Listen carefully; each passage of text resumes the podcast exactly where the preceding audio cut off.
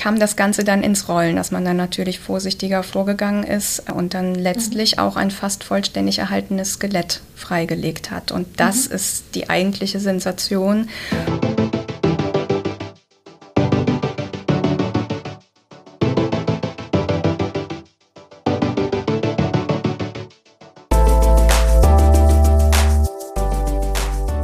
Hallo und herzlich willkommen zu einer neuen Folge des Restauratoren-O-Tons, dem Podcast des Deutschen Restauratorenverbandes. Mein Name ist Gudrun von Schönebeck und das ist eine archäologische Folge, die von der Jungsteinzeit bis in die Gegenwart reicht. Mit meinem Gast spreche ich über Blockbergung, darüber, wie man zerfallende Knochen stabilisieren kann und über den Umgang mit menschlichen Überresten in Sammlungen. Heute treffe ich eine Restauratorin, die sich in ihrem Berufsalltag häufiger mal mit sehr, sehr alten menschlichen Überresten beschäftigt. Ich bin in Bonn in den Restaurierungswerkstätten des LVR Landesmuseums bei Susanne Domke. Schön, dass wir heute sprechen können und willkommen im VDR-Podcast. Dankeschön. Ich freue mich auch, Frau von Schönebeck. Was ich über sie gelesen habe, ist, dass sie Konservierung und Restaurierung an der FH Erfurt studiert haben und während des Studiums sowohl freiberuflich als auch selbstständig bereits tätig gewesen sind. Und seit 2018 sind sie hier in Bonn am ähm, Landesmuseum, äh, zuerst als Volontärin und inzwischen als Restauratorin für archäologisches Kunst- und Kulturgut. Da wollte ich noch fragen, war das auch der Fachbereich, den Sie studiert haben? Ja. Mhm. Nein, nein, nein. muss ich äh, eingrenzen. Also ich komme eigentlich ursprünglich aus der Denkmalpflege. Mein Traum war es immer in der Wandmalerei und Steinrestaurierung zu arbeiten. Ah, okay. Und so habe ich auch begonnen schon im Vorpraktikum ähm, und habe dann auch den Bachelorstudiengang Wandmalerei belegt. Und im Masterstudiengang ging es dann nochmal kreuz und quer in alle möglichen Richtungen. Von daher kann ich jetzt meinen Werdegang nicht so ganz als geradlinig ähm, betrachten. Und dann ging es noch in die Forschung, es ging ins Holz, es ging ins ja. Mosaik. Ja. Tatsächlich auch. Und seit ich jetzt hier im Landesmuseum arbeite, ähm, habe ich mich mit organischen Funden beschäftigt und ähm, war zwischenzeitlich auch für ein Projekt angestellt, in dem es um Metallfunde eines Gräberfeldes ging. Mhm, also ich mhm. habe alles Mögliche schon gemacht. Was ja gut ist, einfach eine tolle Sache, wenn man so viel Verschiedenes gesehen hat. Genau, ne? also ja, zwischenzeitlich hat mich das immer ein bisschen zweifeln lassen, vor allem auch im Studium, ob das jetzt so richtig ist, weil ich das Gefühl bekommen habe, ich kann vieles ein bisschen, aber nicht ganz. Mhm. Ähm, aber jetzt langsam zahlt sich das aus und ja, ich profitiere davon, dass ich verschiedene Erfahrungen einfach kombinieren kann. Ja. Und wir haben ja hier das Glück auch in den Werkstätten, dass wir ja, wir sind insgesamt inklusive Vorpraktikantin und ähm, Projektmitarbeitende gerade 18 Personen hier im Team mhm. in unterschiedlichen Fachbereichen, die alle ihre Spezialisierungen haben. Die Türen stehen immer offen und man das lebt einfach davon, dass wir miteinander sprechen und immer auch aus anderen Fachbereichen Ideen für unsere Arbeit bekommen. Mhm. Von mhm. daher bin ich, glaube ich, jetzt an der richtigen Stelle gelandet wo Prima. das alles Sinn macht. Prima. Ja, wir hatten ja äh, gerade schon kurz darüber geredet und ähm, da habe ich auch erzählt, dass ich ja in der letzten Zeit gerade zweimal hier in Bonn in Ausstellungen war, immer archäologische Ausstellungen. Da wurde mir ehrlich gesagt auch erstmal so richtig klar, was es hier für große Werkstätten mit verschiedensten Fachbereichen gibt und wie wichtig das ist. Das ist aber glaube ich, relativ wenig bekannt. Ja, also man merkt immer wieder in der Bevölkerung ähm, ist die, das Interesse da, hinter die Kulissen zu schauen und zu wissen, was da passiert in den Restaurierungswerkstätten. Also wenn wir dann zum Beispiel einmal im Jahr ähm, hier öffentliche Führungen anbieten beim ähm, Europäischen Tag der Restaurierung, dann mhm. haben wir total hohen Zulauf und äh, die Leute sind einfach begeistert, wenn sie hier mal durch die Werkstätten gehen können und sehen einfach auch, was dahinter steckt. Mhm, mh. ja.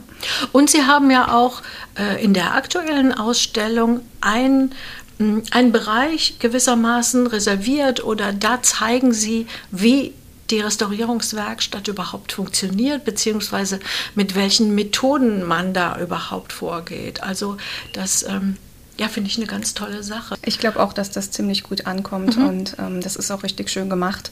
Es ist auch relativ spielerisch ab und zu ähm, und ähm, man kann sich ähm, Funde anschauen, man kann sich ähm, Materialien nochmal unter Vergrößerung anschauen. Mhm. Ähm, es gibt Holzdünnschliffe zum Beispiel, die man betrachten kann und das wiederum vergleichen kann mit einem originalen Holzfund.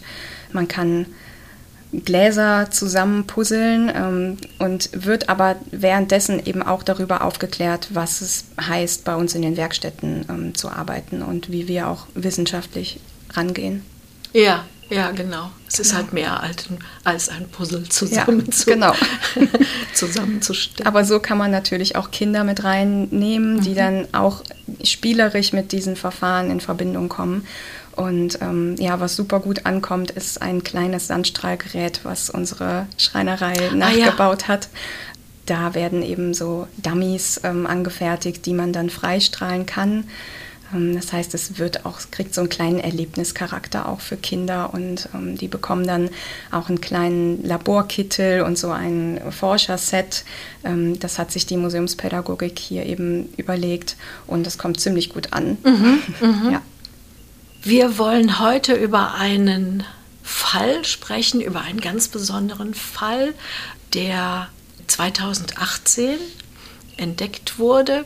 Ein, ein Grab bzw. ein Skelett wurde auf dem Wolversacker in Rheinbach, das ist ja gar nicht so weit von Bonn entfernt, wurde das entdeckt. Ich glaube im Zusammenhang mit der Erschließung eines Gewerbegebietes. Mhm. Zu dem Zeitpunkt waren Sie glaube ich, gerade als Volontärin hier. Wie haben Sie diesen Fund, also dass da was gefunden wurde, etwas Spektakuläres oder jemand Spektakuläres, wie haben Sie das erlebt? Ich war zu dem Zeitpunkt noch gar nicht hier. Ah. Ich habe zu dem Zeitpunkt tatsächlich noch an meiner Masterarbeit geschrieben und wusste davon gar nichts, ähm, weil ich in Erfurt ja studiert habe und diese Beziehung nach Bonn hatte ich zu dem Zeitpunkt noch nicht so. Ähm, und dieses Grab wurde im Januar 2018 entdeckt und mhm. geborgen. Ähm, und im Mai 2018 bin ich erst hier ans Haus gekommen. Ah. Genau. Ein paar Monate später. Ein paar Monate okay. später. Mhm. Ähm, bis dahin wurde aber noch nichts an, diesem, an dieser, ähm, diesem, dieser Blockbergung gemacht. Mhm. Also mhm. dieses Grab wurde im, ja, im mit umgebendem Erdreich geborgen und ähm, in unsere Werkstätten transportiert und wurde dann erstmal gekühlt gelagert, weil am Anfang erstmal festgesetzt werden musste, was passiert damit, ähm, wie ist die weitere Vorgehensweise, welche Untersuchungen müssen erfolgen, wie funktioniert das mit der Konservierung, wie können wir das machen, in welchem Erhaltungszustand ist das. Und es dauert erstmal ähm, eine ganze Weile und in dieser Zwischenzeit ist klar gewesen, dass ich dann hier als wissenschaftliche Volontärin mein zweijähriges Volontariat anfangen konnte und relativ schnell am Anfang ist meine Teamleiterin dann auf mich zugekommen und hat gefragt, ob ich mir das vorstellen könnte, dieses Projekt über diesen Zweijahreszeitraum mhm. ähm, zu bearbeiten. Mhm. Und ja, da konnte ich eigentlich gar nicht Nein sagen. Ja. und ähm, ja, obwohl das für ja. mich auch ein ganz neues Feld war und dann gerade mit so einem Fund konfrontiert zu sein, ist schon was Besonderes gewesen. Mhm. Und ähm, das war ja nicht nur hinsichtlich der Konservierung herausfordernd, sondern auch was jetzt Öffentlichkeitsarbeit zum Beispiel angeht, weil mir relativ schnell bewusst geworden ist, was für eine Sensation das hier für die lokale Bevölkerung bedeutet. Und ich wollte das jetzt nicht im geheimen Kämmerlein verschwinden lassen, mhm. sondern mir war es ein Anliegen, die Bevölkerung eben mitzunehmen, auch mhm. dabei bei diesem ganzen Prozess. Das heißt, während der Konservierung ähm, habe ich auch ähm, daran gearbeitet, dass eben Fotos gemacht werden, dass Blogbeiträge entstehen, dass ich halt so eine ganze Serie anlegen konnte über diesen Bearbeitungszeitraum und nach und nach ja, das veröffentlichen konnte. Mhm, mh. Und das ist auch ziemlich gut angekommen. Und ich glaube, das war auch richtig, das so zu machen. Auf jeden Fall.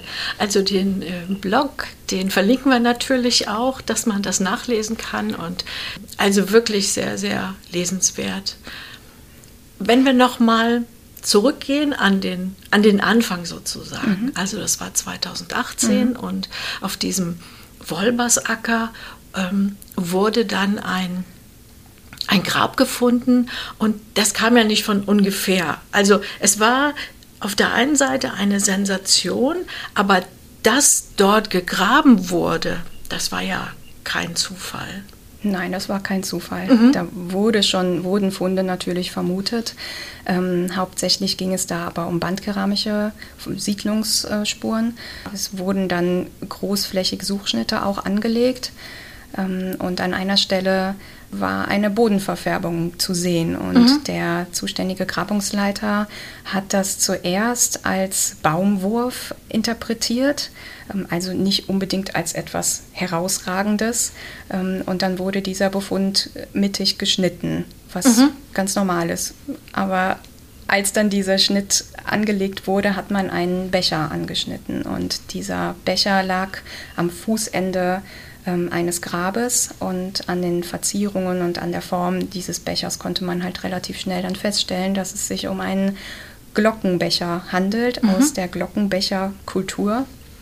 Ähm, und somit kam das Ganze dann ins Rollen, dass man dann natürlich vorsichtiger vorgegangen ist und dann letztlich mhm. auch ein fast vollständig erhaltenes Skelett freigelegt hat. Und das mhm. ist die eigentliche Sensation, weil wir aus der Zeit, also wir sind jetzt äh, im Endneolithikum, ähm, dass wir aus dieser Zeit kein vollständiges Skelett überliefert haben. Wir haben oft Im Rheinland. Genau, im Rheinland. Mhm. Im mhm. Rheinland. Wir haben, das hat, glaube ich, mit dem Boden auch zu genau, tun, ne? Ja, mhm. mit dem Boden. Der ist relativ sauer hier, das heißt, die Knochen ähm, vergehen mit der Zeit. Ähm, somit haben wir hauptsächlich die Grabbeigaben erhalten, sei es ein Becher oder Steinwerkzeuge, aber die Knochen, das ist relativ selten, dass das erhalten ist. Mhm, mh. Genau, und dann wurde eben auf der Grabung von meinen Kolleginnen entschieden, dass dieser Befund im Block geborgen wird. Mhm. Ja. Ganz kurz nochmal, wir, wie Sie sagten das ja schon, wir sind im, am Ende vom Neolithikum, also am ja. Ende von der Jungsteinzeit, ja. Übergang zur Bronzezeit. Wann war das?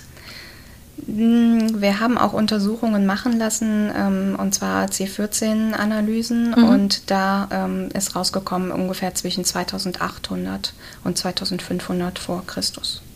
Mhm.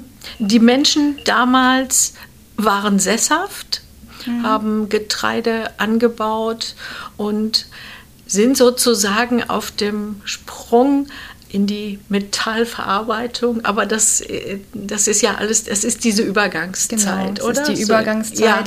der mhm. ähm, Fachreferent für Vorgeschichte hat so ein bisschen rumgewitzelt und hat gesagt, das wäre jetzt die richtige Sensation, wenn wir ein Bronzebeil mit im Grab hätten. Aber das, das wurde uns erspart. Das ist es nicht. Ja. genau. Also es sind relativ spärliche Grabbeigaben. Wie gesagt, dieser Becher am Fußende, dann noch ein, ein Steinwerkzeug in Form eines kleinen Messerchens und noch ein Miniaturdolch. Also man hat dieses Skelett gefunden mit den Grabbeigaben. Wie ging es dann weiter?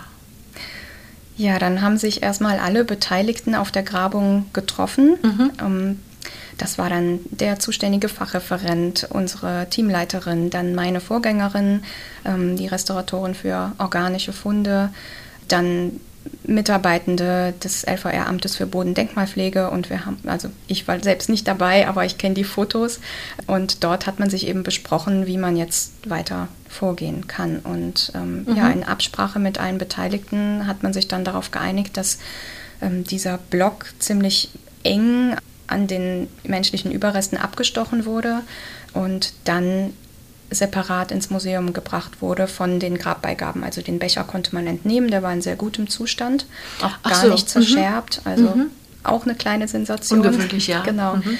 Ähm, und die beiden Werkzeuge wurden mit im Block belassen. Mhm. Und so kam das dann hierher. Ja. Ist das für eine Blockbergung, ist das groß? Ich habe irgendwo gelesen in Ihrem Blog, dass es ähm, 135 Kilo schwer war. Genau, also nach, der Trocknung, nach, der Trocknung. nach der Trocknung. Also vorher genau. noch viel schwerer. Ja, vorher ah. schwerer. Mhm. Ja. Mhm. Deshalb, selbst da muss man eben schon überlegen, wie man möglichst gewichtsparend dann auch ähm, birgt. Mhm. Ähm, und ja, das bedeutet natürlich eine riesige Logistik auch dahinter. Mhm.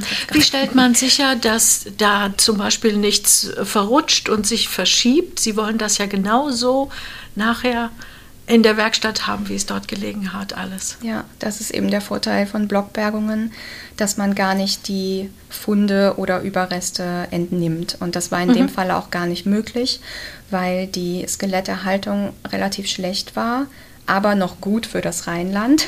Ja.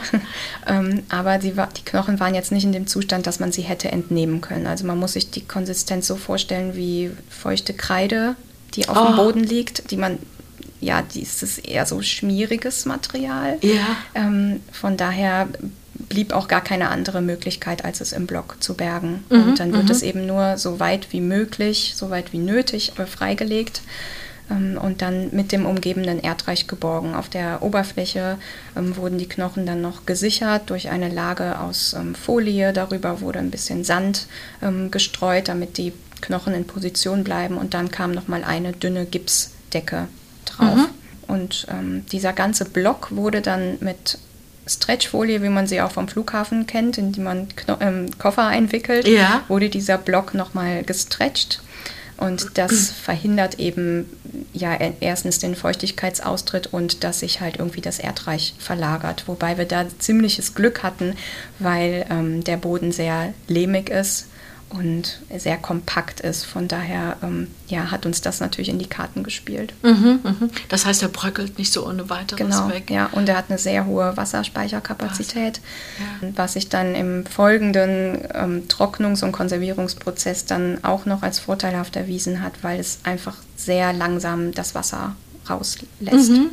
Das heißt, Sie haben diesen Block in der Werkstatt gehabt. Wie geht es dann weiter? Man muss es ja irgendwie trocknen. Wie macht man genau, das? Genau, man muss es irgendwie trocknen. Und ähm, ja, die Möglichkeit, die für uns da war, war es eben sehr, sehr langsam zu machen. Allerdings, wenn wir es einfach hätten trocknen lassen, ähm, wären die Knochen vermutlich zerfallen. Mhm weil sie keinen Zusammenhalt mehr im System hatten und viel auch durch dieses Wasser, was noch im Gefüge ist, zusammengehalten werden. Wenn das natürlich verschwindet, dann fehlt ja. dieser Halt. Es ist ähnlich auch in der Nassholzkonservierung so. Mhm. Das heißt, wir müssen irgendwas einbringen, was den Knochen stabilisiert, während das Wasser verdunstet. Ähm, ah. Und ah, ja, ja. Das Wasser geht, aber Sie müssen im Grunde was nachlegen, genau. damit die Stabilität äh, weiter erhalten genau, bleibt. Ja.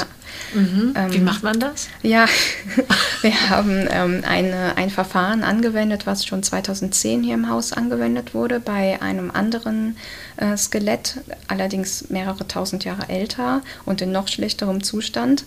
Ähm, und durch die Erfahrungen meiner Vorgänger konnte ich eben ja, darauf zurückgreifen und das war dann auch die Methode, die ich angewendet habe. Und zwar haben wir ein Acrylat in Shell Solté, also ein aromatfreies ähm, organisches Lösungsmittel, ähm, darin gelöst und damit die Knochen getränkt. Dieses Lösungsmittel ist aber nicht mit Wasser mischbar. Das heißt, wir, ja, in der Theorie sind wir davon ausgegangen, dass das Lösungsmittel das Wasser verdrängt im mhm. Gefüge. Das Wasser kann weiterhin verdunsten, aber wir bringen unsere Kunststoffe in, mhm. den, in die Knochen ein.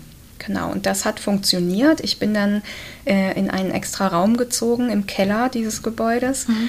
damit ich eben auch nicht andere Kollegen damit ähm, ja, beeinträchtige, weil es hat schon gerochen. Es gilt noch als geruchloses ähm, Lösungsmittel, aber natürlich war trotzdem die, dieser ganze Raum davon voll. Ja. Und ähm, ich bin da auch nur im Vollschutz in dieses Labor mhm. reingegangen und über ein halbes Jahr konnte ich eben diesen Raum dort benutzen. Und das ähm, über dieses halbe Jahr ist auch langsam das Wasser aus dem Block entwichen. Also ich habe dann einen Datenlogger mit einem kleinen Messfühler im Block versenkt ja. ähm, und über diese ganze Zeit lang die Feuchtigkeit und die Temperatur im Block aufgezeichnet. Und als ich mir dann nachher die Kurven angeschaut habe, habe ich gesehen, wie die Feuchtigkeit ganz, ganz langsam runtergeht. Und am Ende hat der Block sich eben angeglichen mit der Raumfeuchtigkeit. Und mhm. ich wusste, okay, jetzt jetzt bin ich soweit. Ähm, und in dem Stadium waren dann auch die Knochen gefestigt. Mhm. Ähm, und wie gibt man dieses Acrylat mhm.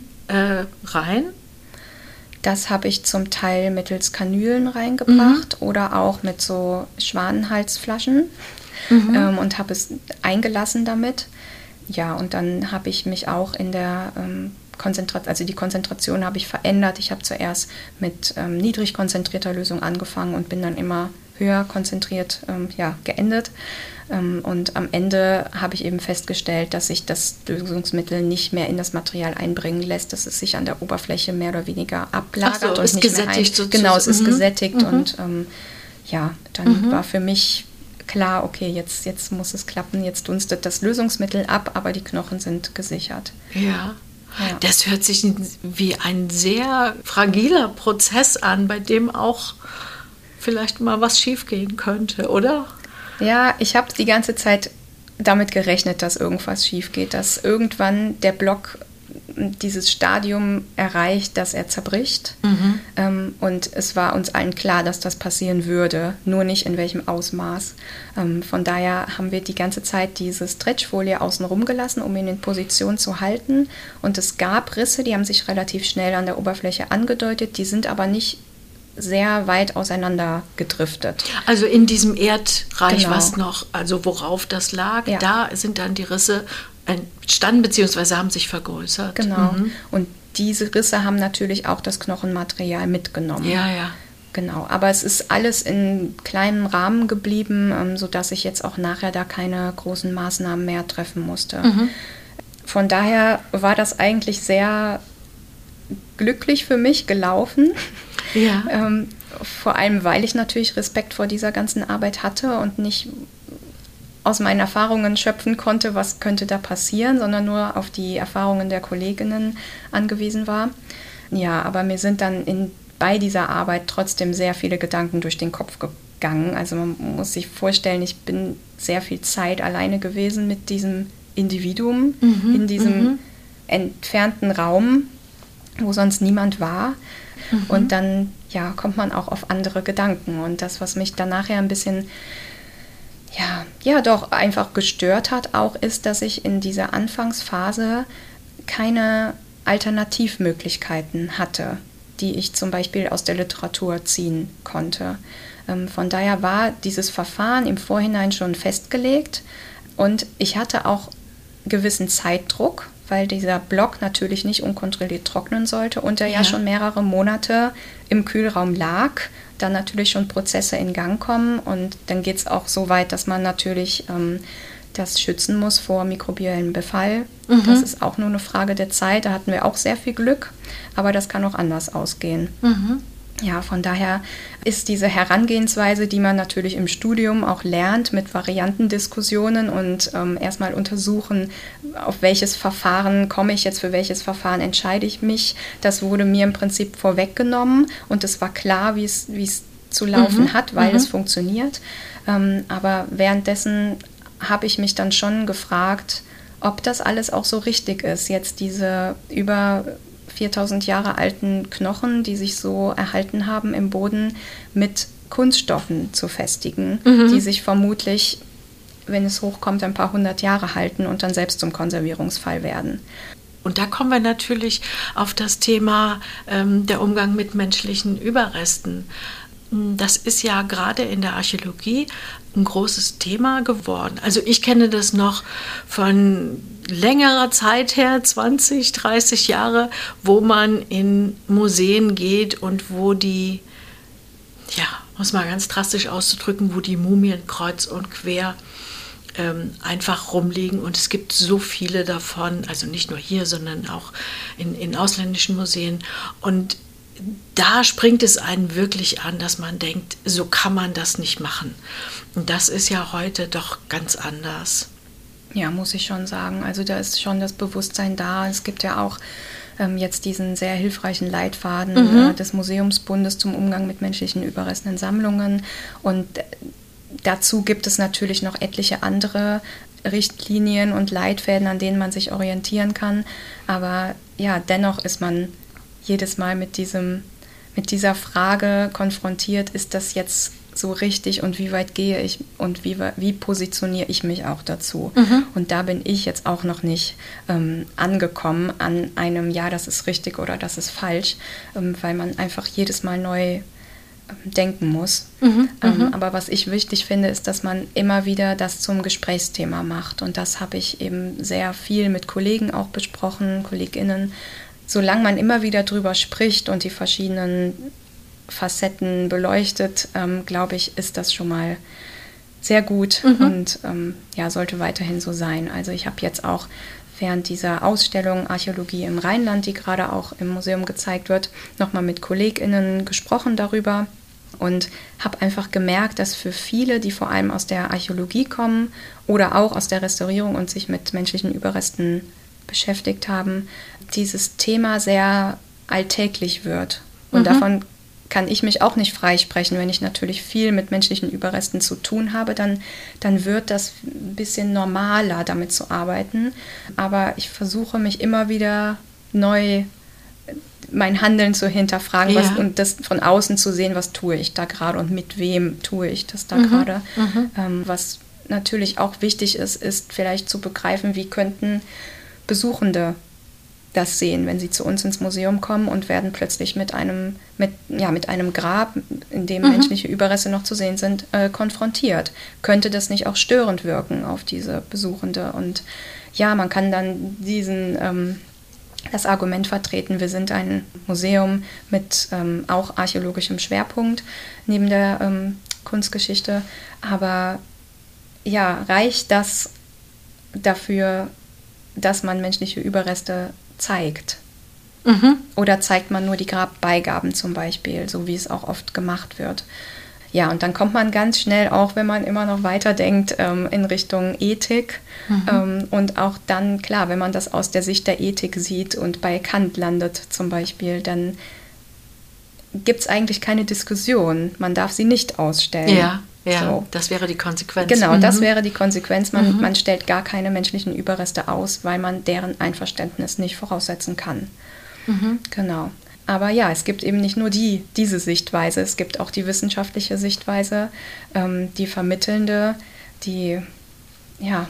Und Sie hatten ja äh, ziemlich am Anfang, hatten Sie auch einen Punkt erwähnt, den ich auch wichtig finde in diesem Zusammenhang. Sie haben gesagt, dass ähm, es sich herausstellte, dass das auch für ähm, die Region hier eine Sensation ist. Und das bedeutet doch letzten Endes auch, dass die Menschen eine Art Verbindung ja. haben, dass wir eine Beziehung zu dieser Person haben. Ist ja. das auch so etwas, was in die Gleichung vielleicht gehört? Ja, das natürlich auch. Das ist ja ein ganz natürlicher Vorgang, der da passiert. Mhm. Man identifiziert sich plötzlich mit diesem Individuum, was hier gelebt hat. Ähm, und ja, das habe ich dann eben auch im Laufe des, ähm, der Blog-Serie mitbekommen, im, im, Bezug auf die Rückmeldungen, die da kamen, mhm. dass die Menschen sehr dankbar dafür waren, dass ich sie eben mitgenommen habe bei diesem mhm. Prozess. Ja, was dann auch eine Rolle spielt, ist natürlich auch, dass man dass die Menschen in der Region, in der die Funde gemacht werden, oft das Gefühl haben, ihnen werden die Funde weggenommen und die Funde landen dann irgendwo weiter weg im Museum und dort können sie sich die angucken, wenn sie denn ausgestellt werden. Es kann natürlich auch sein, dass diese Funde im Depot landen aus konservatorischen Gründen oder was auch immer. Und das finde ich auch total verständlich. Das heißt, es ist auch wichtig, die, den Menschen so ein bisschen was zurückzugeben auch ja. Aber das ist vielleicht eine gute Gelegenheit, um nochmal ähm, zum Grab und zu der Person äh, zu kommen. Wie wurde dieser Mensch bestattet? Wie hat er gelegen? Also er ist ähm, typisch für diese Kultur auf seiner linken Seite gelegt worden mit angewinkelten Beinen. Ähm, einen Arm hatte er zwischen den Beinen ähm, liegen, den anderen Arm vor der Brust verschränkt. Und was auch typisch ist, ist, dass ähm, es handelt sich ja um männliches Individuum, mhm. dass die äh, Männer in Nord-Süd-Richtung ähm, gelegt wurden. Und das passt auch. Also er, er wurde im Prinzip mit dem, ja, mit dem Kopf im Norden und den Füßen im Süden bestattet und den Blick Richtung Osten. Und dann wurde an seinen ähm, Füßen der Becher platziert mit eventuellen Essensbeigaben noch. Ähm, mhm. und dann äh, diese zwei Werkzeuge noch positioniert. Und ich glaube, äh, oder soweit ich weiß, war es bei Frauen umgekehrt. Ne? Genau. Also Frauen wurden auf die rechte Seite ja. gelegt und auch anders ausgerichtet. Ja. Mhm. Mhm. Was hat man dann für Untersuchungen gemacht? Das war natürlich das Wichtigste, vorher erstmal zu klären, welche Untersuchungen sollen gemacht werden. Ähm, und da war klar, dass wir ja, so viel wie möglich versuchen. Also da ging es dann um DNA-Analysen, um verschiedene Isotopie-Analysen, C14 auch. Ähm, dann kamen dazu noch Sedimentuntersuchungen, genau, anthropologische Untersuchungen. Ähm, und als das eben alles festgelegt war, ähm, war auch ein Anthropologe hier bei uns im Haus. Dreimal kam er. Und mit ihm zusammen haben wir dann auch ausgewählt, welche Proben wir entnehmen. Mhm. Also das ist natürlich hilfreich, dann auch interdisziplinär zu arbeiten und auch dabei zu sein. Ähm, was er dazu sagt, das ist natürlich alles spannend. Ja, dann wurden zwei Zähne entnommen, zwei Backenzähne, mhm. Ähm, ein Stück aus der Tibia, das ist der, der Unterschenkel, der Schienbeinknochen ähm, weil man davon ausgeht, dass dort die Knochensubstanz noch am stabilsten mhm. erhalten ist. Aha, aha. Das heißt also, wir haben jetzt ähm, einen Backenzahn, der entnommen wurde zwei. Und, und, zwei. Ja. Ah ja. Und wir haben diese Probe aus dem Schienbein. Was kann man daraus erfahren?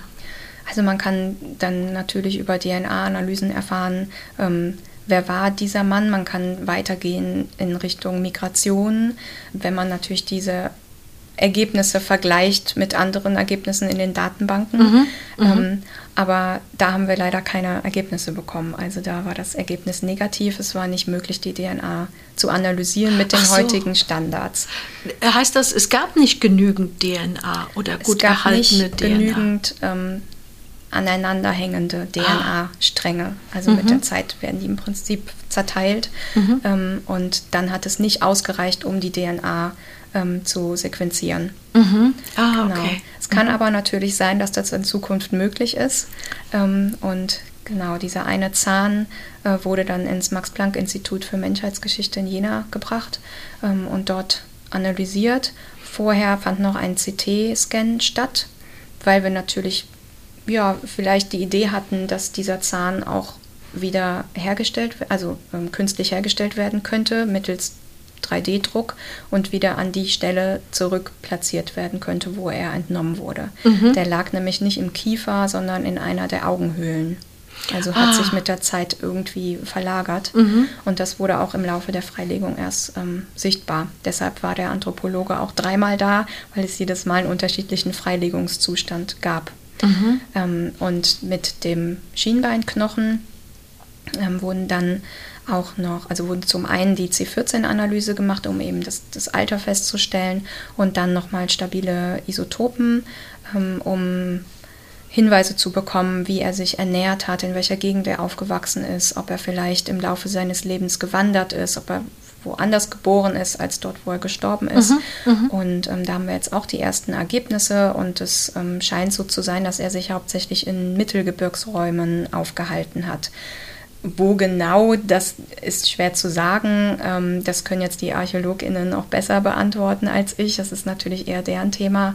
Aber es könnte sein, dass er ja vielleicht Richtung Schiefergebirge, Richtung Eifel sehr viel unterwegs war ähm, oder eben in anderen Mittelgebirgsregionen. Mhm, ja. mhm. Was hat denn der Anthropologe herausgefunden? Also wir wissen, haben Sie ja schon gesagt, es ist ein Mann, gewesen? Weiß man, woran er gestorben ist? Sowas? Ja, also er stand natürlich vor, der Anthropologe stand natürlich vor der Herausforderung, dass er die Knochen nicht in die Hand nehmen konnte. Das heißt, er musste natürlich auch äh, mit den Knochen, wie sie im, im Erdblock liegen, arbeiten. Aber er hat dann herausgefunden, dass es sich um einen, wie Sie sagen, Mann handelt, ähm, der ungefähr 1,69 groß war ähm, und um die 40 mhm. geworden ist, als er gestorben ist. Ähm, ja, aber woran er gestorben ist, das kann man nicht sagen. Mhm. Er hat jetzt keine tödlichen Verletzungen, die man nachweisen könnte. Karies hatte er, das ist aber auch nicht selten. Ja, ja. ähm, ja, aber man kann seine Todesursache nicht feststellen. Was ganz spannend war dann, war noch eine Knochenveränderung an der Speiche seines Armes. Ähm, und da ist die Interpretation ähm, eben so, dass er an dieser Stelle einer Dauerbelastung ausgesetzt war, die dazu geführt hat, dass sich das Knochengewebe dort aufgebaut hat und da viele Männer vor allem in der Glockenbecherkultur ähm, viel mit dem Bogen gearbeitet haben, gejagt haben, ist davon auszugehen, dass auch er diesen Bogen sehr mhm. oft benutzt hat. Und das würde eben ein Hinweis darauf sein, es ist nämlich genau diese Stelle, an der die Bogensehne zurückschnellen würde ja, deshalb hat man sich dann auch äh, getraut, ähm, diese Überschrift im, im Museum an, an, dem, an der Präsentation eben auch so zu wählen, dass man gesagt hat, der Bogenschütze von Rheinbach. Der Bogenschütze von Rheinbach, mhm, ja. mhm, genau. Jetzt gab es ja noch den Becher und da haben Sie auch geschaut, was da drin gewesen ist. Ja, Oder vers also, ja, versucht, ich sag mal so, versucht rauszufinden, ob da etwas drin gewesen genau. ist. Da war natürlich jetzt Erde drin. Ja. Aber äh, wie haben Sie das ja, gemacht? Natürlich war da Erde drin. Das war auch gut, dass da Erde drin war, weil sich im Prinzip die Keramik durch den, den Erdkern auch äh, an Ort und Stelle gehalten hat. Aber ganz am Anfang stand da natürlich noch die Röntgenuntersuchung. Ah ja. Das ist so die, ja, die einfachste Methode, um erstmal zu schauen, ist da eventuell Metall drin oder, oder irgendwas anderes, was sichtbar zu machen ist. Und die haben Sie auch hier im Haus genau, gemacht? Genau, die ne? haben wir hier mhm. im Haus gemacht. Äh, mein Kollege ist dafür zuständig. Mhm. Und ähm, genau, mit der eigenen Röntgenanlage im Haus ist das natürlich auch super, dass man das direkt machen konnte. Wir haben allerdings nicht nur den Becher geröntgt, wir haben auch den ganzen Block geröntgt. Und mhm. das war ja, super aufwendig, ähm, weil mein Kollege dafür noch das analoge Verfahren benutzt hat, um eben diese kompakte Lehmpackung an Erde zu durchleuchten. Aber diese ähm, Bilder haben uns jetzt keinen Hinweis darauf gegeben, dass sich da drin noch was befinden könnte. Ähm, somit habe ich auch bei der Freilegung ähm, nichts gefunden. Ich habe dann den mhm. Becher schichtweise entnommen und die ähm, einzelnen Erdschichten einzeln dokumentiert und mhm. aufbewahrt und damit können halt auch in Zukunft noch Analysen stattfinden. Das heißt, man wusste jetzt einiges über, über diesen Menschen, also von Karies bis Bogenschütze so ungefähr. Und jetzt ging es ja darum, die Ausstellung vorzubereiten. Ja, wie gesagt, wurde die Ausstellung ja vom Amt für Bodendenkmalpflege mhm. konzipiert.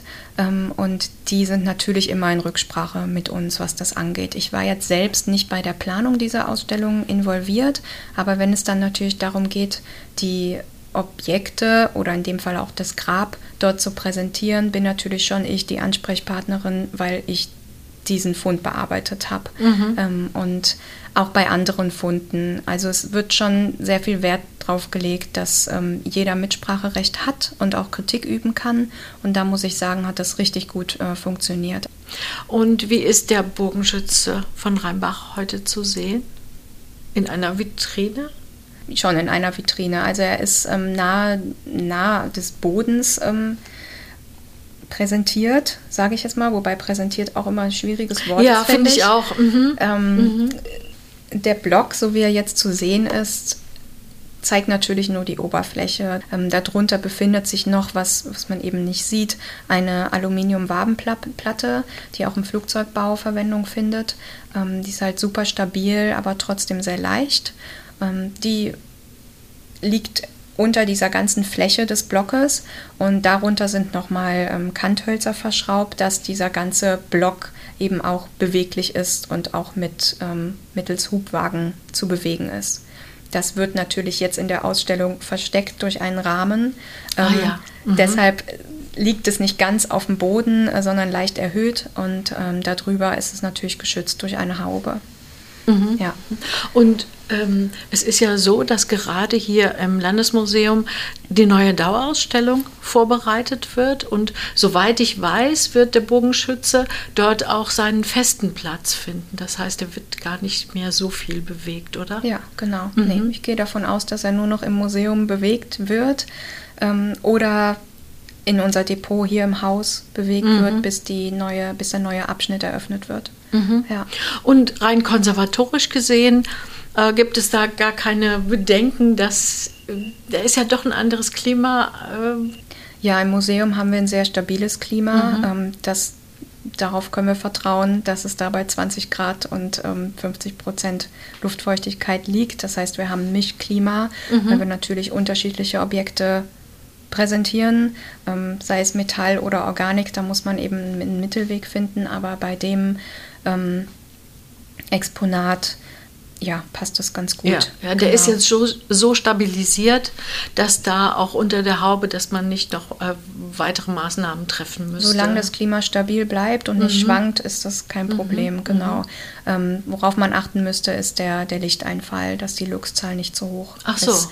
Ähm, mhm. Und dann kommt man natürlich wieder auf dieses Thema, ähm, er ist gefestigt, die Knochen sind gefestigt mit einem Kunststoff Acrylat. Ähm, und das führt natürlich oder kann seinerseits zu, zu Veränderungen führen. Ja, weil eben ja. dieser Kunststoff natürlich auch vergeht. Das ist ja ein ganz aktuelles Thema, gerade in der Restaurierung, was auch moderne Materialien angeht. Ja, genau. Genau. Da sind wir mal gespannt. Ähm, Sie hatten mir aber auch ähm, noch erzählt, dass Sie während der Konservierung, Restaurierung ein kleines Forschungsprojekt also, dass das daraus entstanden ist, so habe ich das verstanden. Oder wie war das? Ja, genau. Das ist ähm, genau aus diesem Grund entstanden, dass ich mich einfach irgendwann gefragt habe, ist das das richtige Verfahren, das ich hier anwende?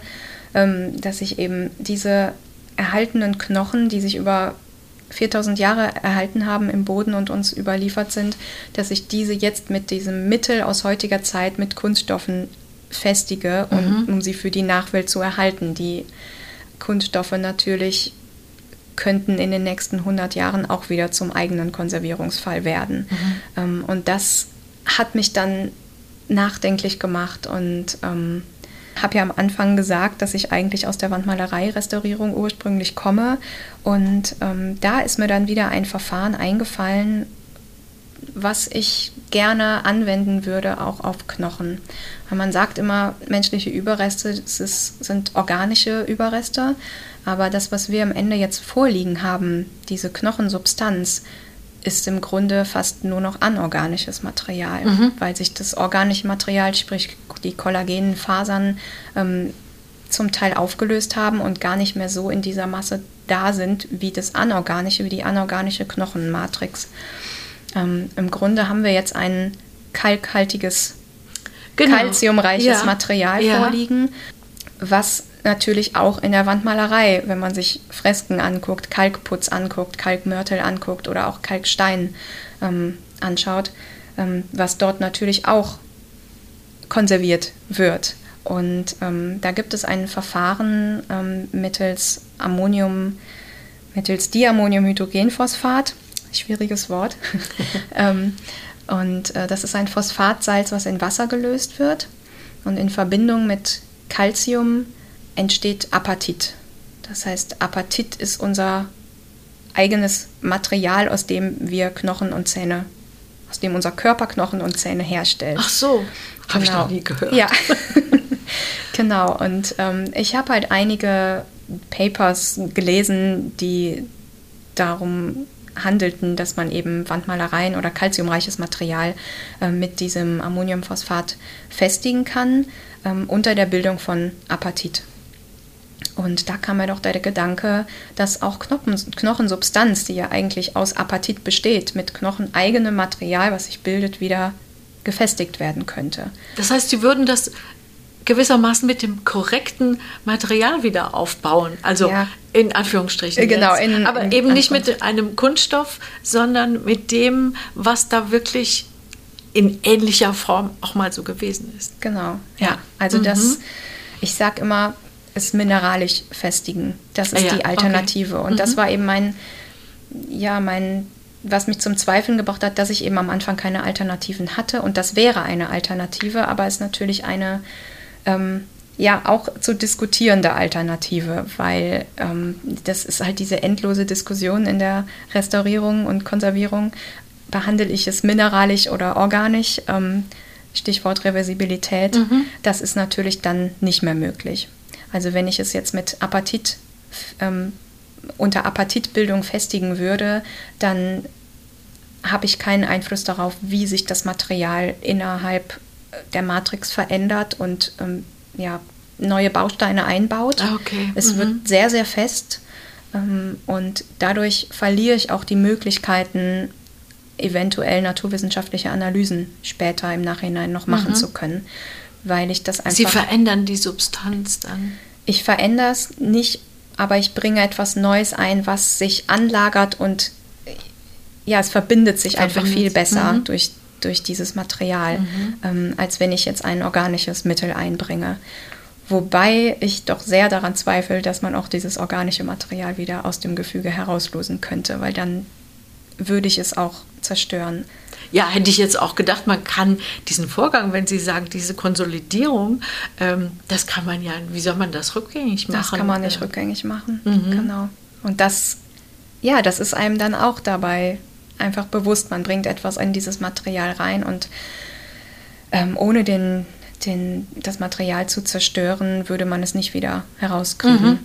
Ähm, und dann kommt man wieder auf diese mineralische Festigungsmethode, ähm, die auch nicht reversibel ist, aber man geht ja im Vorhinein schon ran und nimmt genug Proben und auch Rückstellproben, die man einlagert, damit auch in Zukunft noch Probereien so. möglich sind. Mhm. Das sollte ja alles im Vorfeld der Konservierung passieren. Das würde man so oder so machen. Genau, das mhm. macht man so oder so. Mhm. Ja.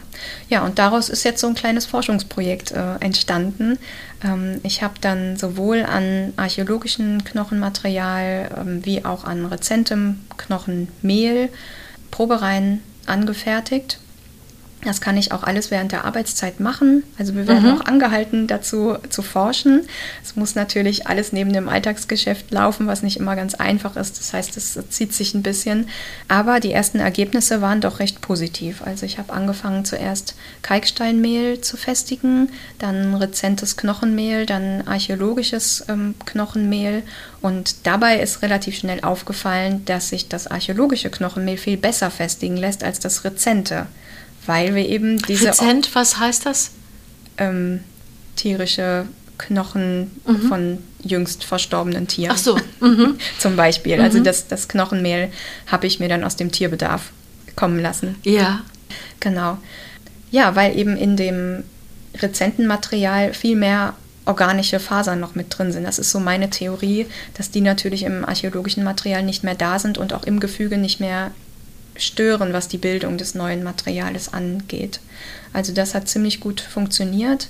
Ich habe angefangen eben mit Mehlproben, habe ja. angefangen, das Mehl zu festigen mhm. ähm, und konnte dann aus meinen kleinen ähm, Silikonbehältnissen äh, dann nach zwei Tagen einen festen Körper entnehmen. Ah.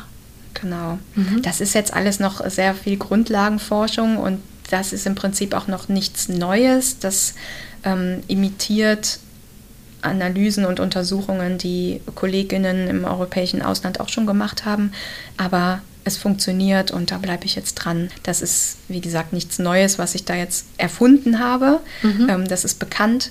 Ähm, aber ja, der Bereich, auf den es angewendet ja. wird, wird jetzt ja. neu. Das ist schon neu. Erfahren, mhm. Ja. Mhm. Spannend. Ja. Bin ich sehr gespannt. genau. Und jetzt wird das irgendwie so ein bisschen, so ein bisschen runder. Ähm, das, woran ich im, im Studium noch gezweifelt habe, macht das Sinn, immer so hin und her zu wechseln zwischen den Fachbereichen. Genau. Macht jetzt hier bei uns Sinn, weil ich eben auch mit den Kollegen aus der Stein- und Wandmalerei-Restaurierung dann zusammenarbeite und wir dann Tests machen und vielleicht auch zusammen ähm, Probereien durchführen können. Genau. Mhm, mh. ja. Zum Schluss einfach noch die Frage, gehen Sie manchmal in die Ausstellung und wie ist das, wenn Sie dann den Bogenschützen da sehen? Ja, ich, es fühlt sich so an, als wäre es ein alter Bekannter von ja? mir. Aha. Ja, genau. Ich versuche natürlich immer die fachliche Distanz dazu bewahren, aber ich habe sehr viel Zeit mit ihm monatelang Monate genau ja. mit ihm verbracht, nicht durchgängig, aber ich war die Person, die halt immer wieder zu ihm in diesen einzelnen Raum gegangen ist und mich darum gekümmert habe, dass es weitergeht und dass seine Überreste erhalten bleiben. Von daher, ähm, ja, habe ich da schon so eine emotionale Verbindung irgendwie mhm, aufgebaut. Mhm, und das mhm. berührt mich auch immer wieder, wenn ich jetzt in die Ausstellung gehe und sehe ihn. Ähm, da habe ich schon eine Gänsehaut bekommen, muss ich sagen. Mhm. Ähm, ja, das ist, das ist was anderes. Man entwickelt irgendwie ja, einen anderen Bezug dazu als zum Beispiel zu einem Wandmalereifragment oder einem, einer äh, Metallfibel, ähm, ja. ja. die man bearbeitet hat. Und mir spukt die ganze Zeit schon so das Wort Würde im Kopf herum. Also ich denke, dadurch, dass Sie ihn als alten Bekannten empfinden, gibt es ihm auch eine gewisse Würde. Ich hoffe. Es ja. ist das, was ich jetzt tun kann. Von daher denke ich, kann ich da jetzt mit mir im Reinen sein. Auf jeden Fall. Frau Dumke, vielen, vielen Dank Gerne. für das interessante Gespräch und ich werde mir auf jeden Fall auch nochmal den Bogenschützen anschauen und so ein bisschen. Wir können auch gleich rübergehen. Ja, können wir machen. Ein bisschen meditieren vielleicht in diesem Zusammenhang. Mhm. Also vielen, vielen Dank. Gerne. Danke auch.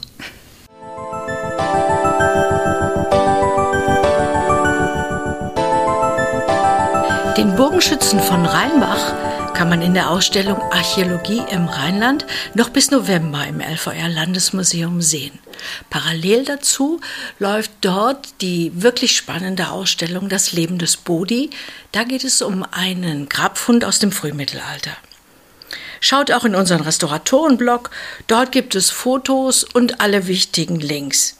Ich sage Tschüss bis zum nächsten Mal im Restauratoren-O-Ton.